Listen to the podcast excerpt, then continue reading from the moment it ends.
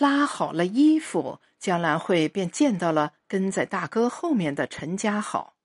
这个陈家和的弟弟一度与大哥闹得不可开交，也正是因为这个，作为一项工作，江兰慧来到了他们中间进行调解，并取得了成功。小叔子陈家好与江兰慧走得不远不近，尤其是结婚后，什么称呼都没有了。之前的兰慧姐仿佛是二十世纪的事情。江兰慧认为对方变得有些无情。从玻璃公司离职后的陈家好，开过糖水店，当过小厂的厂长，一直没有离开真理界。他说要等开发商求他才肯松口，毕竟等了这么久，不能自降身价。终于，陈家好于二零零九年因为辍学的儿子患了抑郁症，他留在家里照看，也不再去外面工作了。全家的工资则由老婆去挣，他已经没有了心理负担。陈家好对江兰慧点了下头，算是打过招呼。江兰慧笑着道：“家好来了呀。”对方这回没理。随后，陈家好和陈家和两个人便开始坐下喝茶了。平时两个经常坐在客厅喝茶，很少说话。眼睛一直望向电视，即使说也是全程用方言。他们的这些方言不过是粤语，只是硬了些。江兰慧心里笑：这么说话就能挡住什么吗？两兄弟显然是用这种话挡住了江兰慧。之前，江兰慧出于礼貌会在客厅里坐一下，闲聊几句。两个人正在说的话便停止了，显然他们谈话的内容属于江兰慧不方便听的。这样一来，江兰慧只好找个简单的话题，然后自问自答，如：“你老婆他们公司周六好像也要上班吧？那个地方没有周末，不知道怎么搞的，生意这么好。”陈家豪笑得有些不好意思。似乎担心江兰慧看出他有炫耀的意思，故意说：“现在有这么多人开车，我真担心空气质量会变差。”哎，江兰慧不知道怎么接这句，她不清楚是抱怨还是高兴。在公司里，他学会了这种模棱两可的句式。随后话题被打住，见陈家好无话，江兰慧只好干喝了两次茶。然后站起来回房，他扒着门缝听见两个人说话。江兰慧这下听清楚了，两个人说到了房子。他们商量的内容是把现在江兰慧和陈家和住的这套房子抵押给银行，然后贷出钱到惠东租块地儿建个小房子，房前屋后来种菜。你记不记得我们小时候每天都要种庄稼？陈家好说，陈家和接话：“是啊，是啊，不过你没有种几天就跑去运输了。那时候真是赚呀！我老婆每天站在中巴门口收钱，脚都肿了，却一点也不累。他说：好想回到当年呀！那个时候做什么都赚，钱好像从天上掉下来的。”陈家豪怀了一下旧。江兰慧心想：“再有钱，你也没有帮过谁，现在才说钱好赚。当年你怎么不提这话呢？”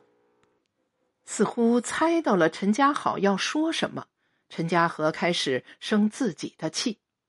陈家豪想到此行目的，马上又说：“还是当年好，到处都是庄稼。”江兰慧不接话，在心里冷笑，心想：“还庄稼？装什么装？”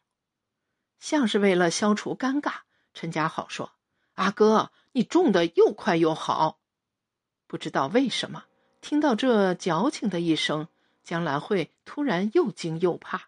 这个小叔子很少这么亲热的叫阿哥的，除非借钱。带着儿子一次次去做生意，他差不多倾家荡产了。每次他叫半个月的阿嫂，便是要开口借钱了。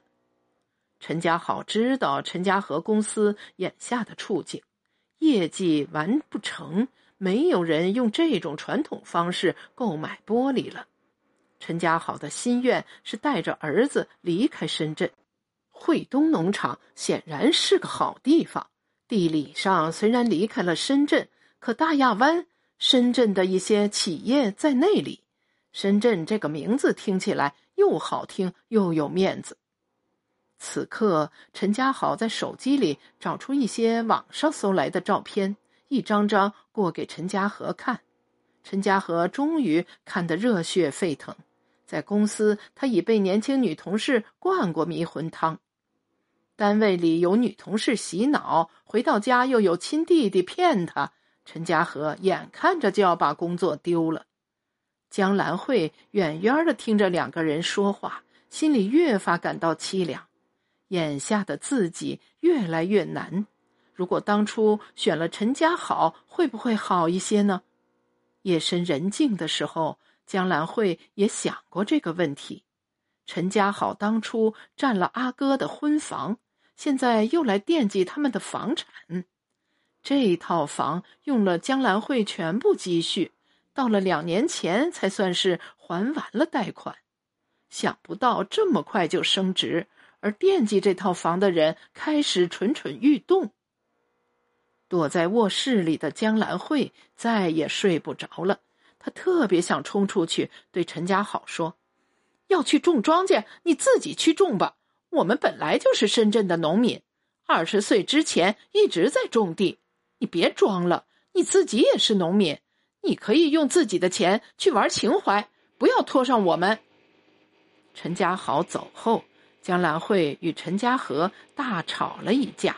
陈家和咆哮：“什么意思啊？什么叫这个房子有你的一半啊？你是谁呀？”我记得你说过，年轻人不要脑子里总是想着拆迁，不劳而获。江兰慧说：“我不是年轻人，已经跑不动了。”你终于后悔自己的那些话，终于承认自己的虚伪了吧？江兰慧沉默半晌，才说话：“我现在只剩下这个房子，至少我那一半不能动。我告诉你，江兰慧，你一直盼望我死是吧？”然后顺理成章继承这个房子，又有名又有利，你不就是想立牌坊吗？陈家和开始耍赖，江南慧说：“我没有这么想过，你就是个自私自利的女人。”陈家和点着了烟，本来借了些时间，当然，无论吵不吵架，他都会找理由再次抽回来。你供房子的时候，家用都是我出。孩子的学费、保姆费、物业水电费都是我拿钱，你阿爸阿妈知你那么辛苦，也没有想过帮忙，还口口声声说最疼你这个崽。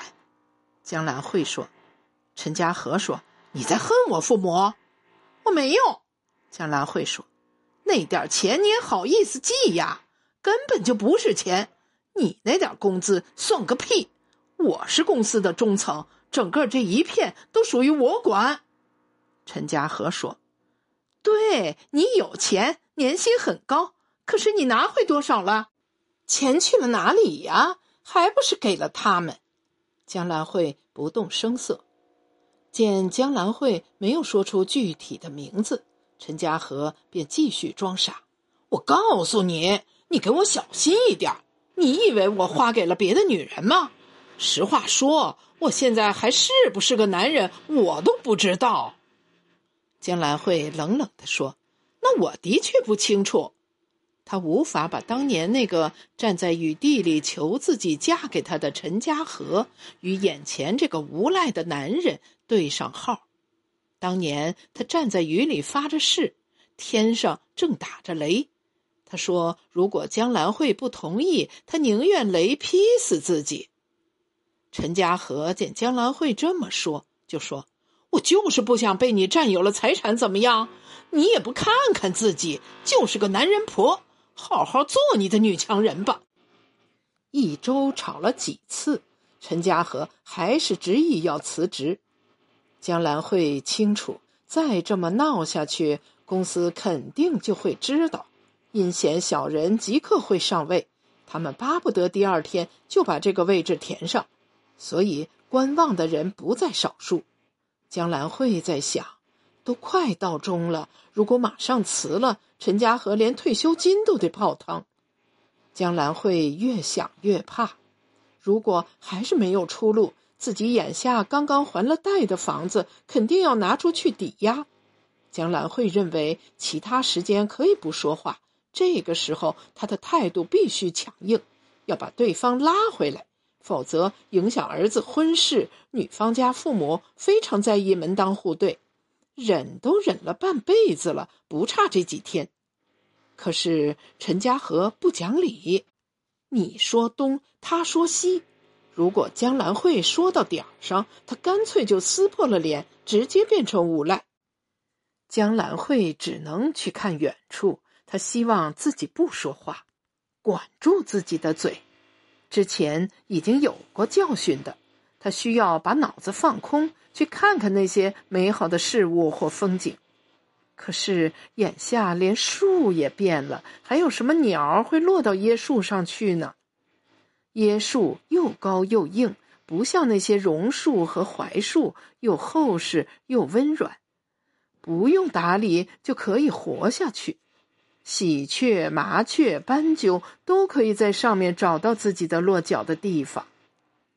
江兰慧眼看着对方要把辞职信递出去，陈家河的底气来自这套开始增值的房子。江兰慧只得去找陈家好，毕竟他没办法找其他人。这是江兰慧今年第二次给小叔子陈家好打电话约了见面。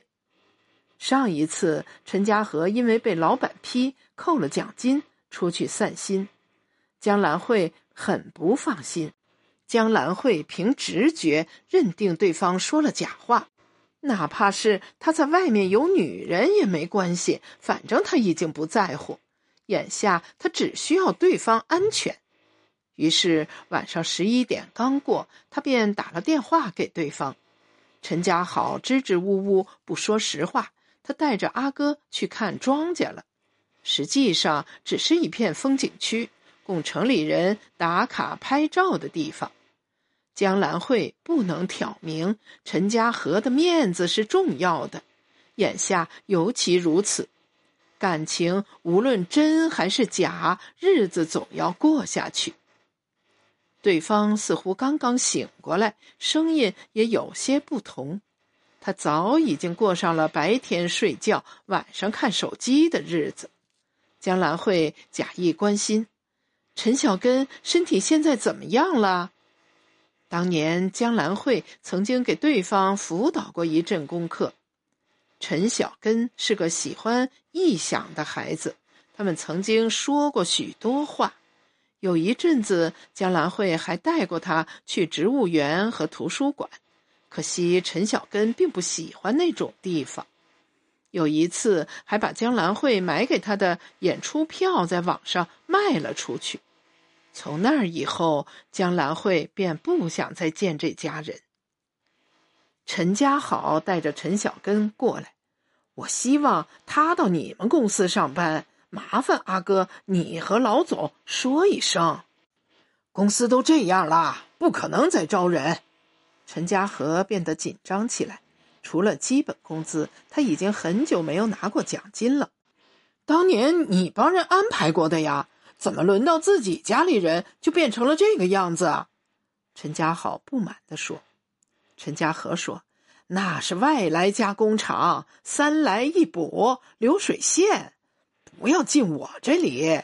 我这份工其实好累的，所有东西都在电脑上做。”每周都要学习新东西，不断的考试。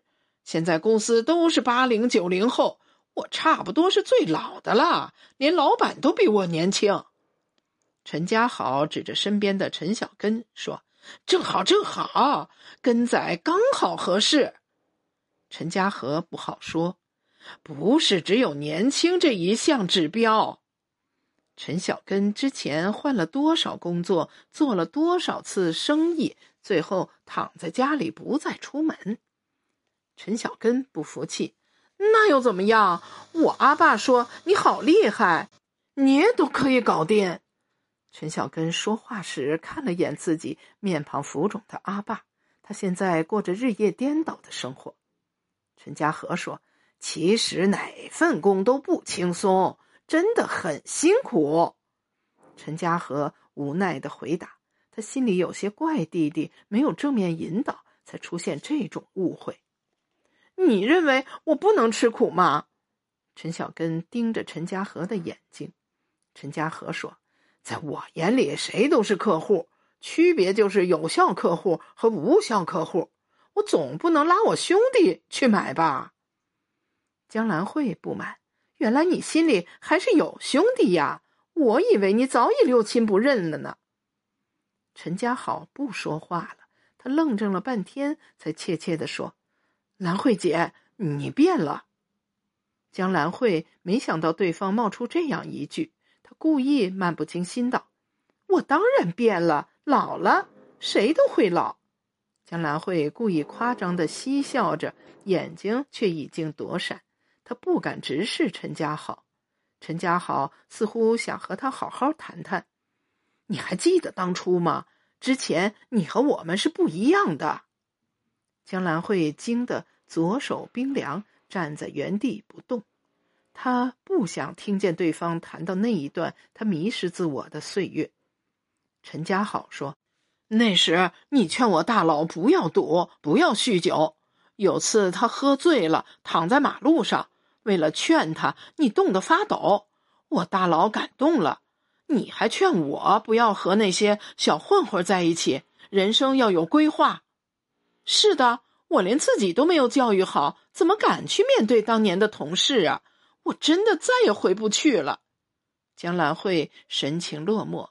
我真的觉得自己好失败，可是他没有被人追债，我没有和那些古惑仔一起，否则我和他们一样都在里面，哪里还有老婆和崽呢？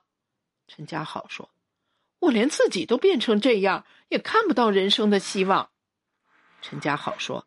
我们都比之前的自己好了许多，这些都是你的功劳。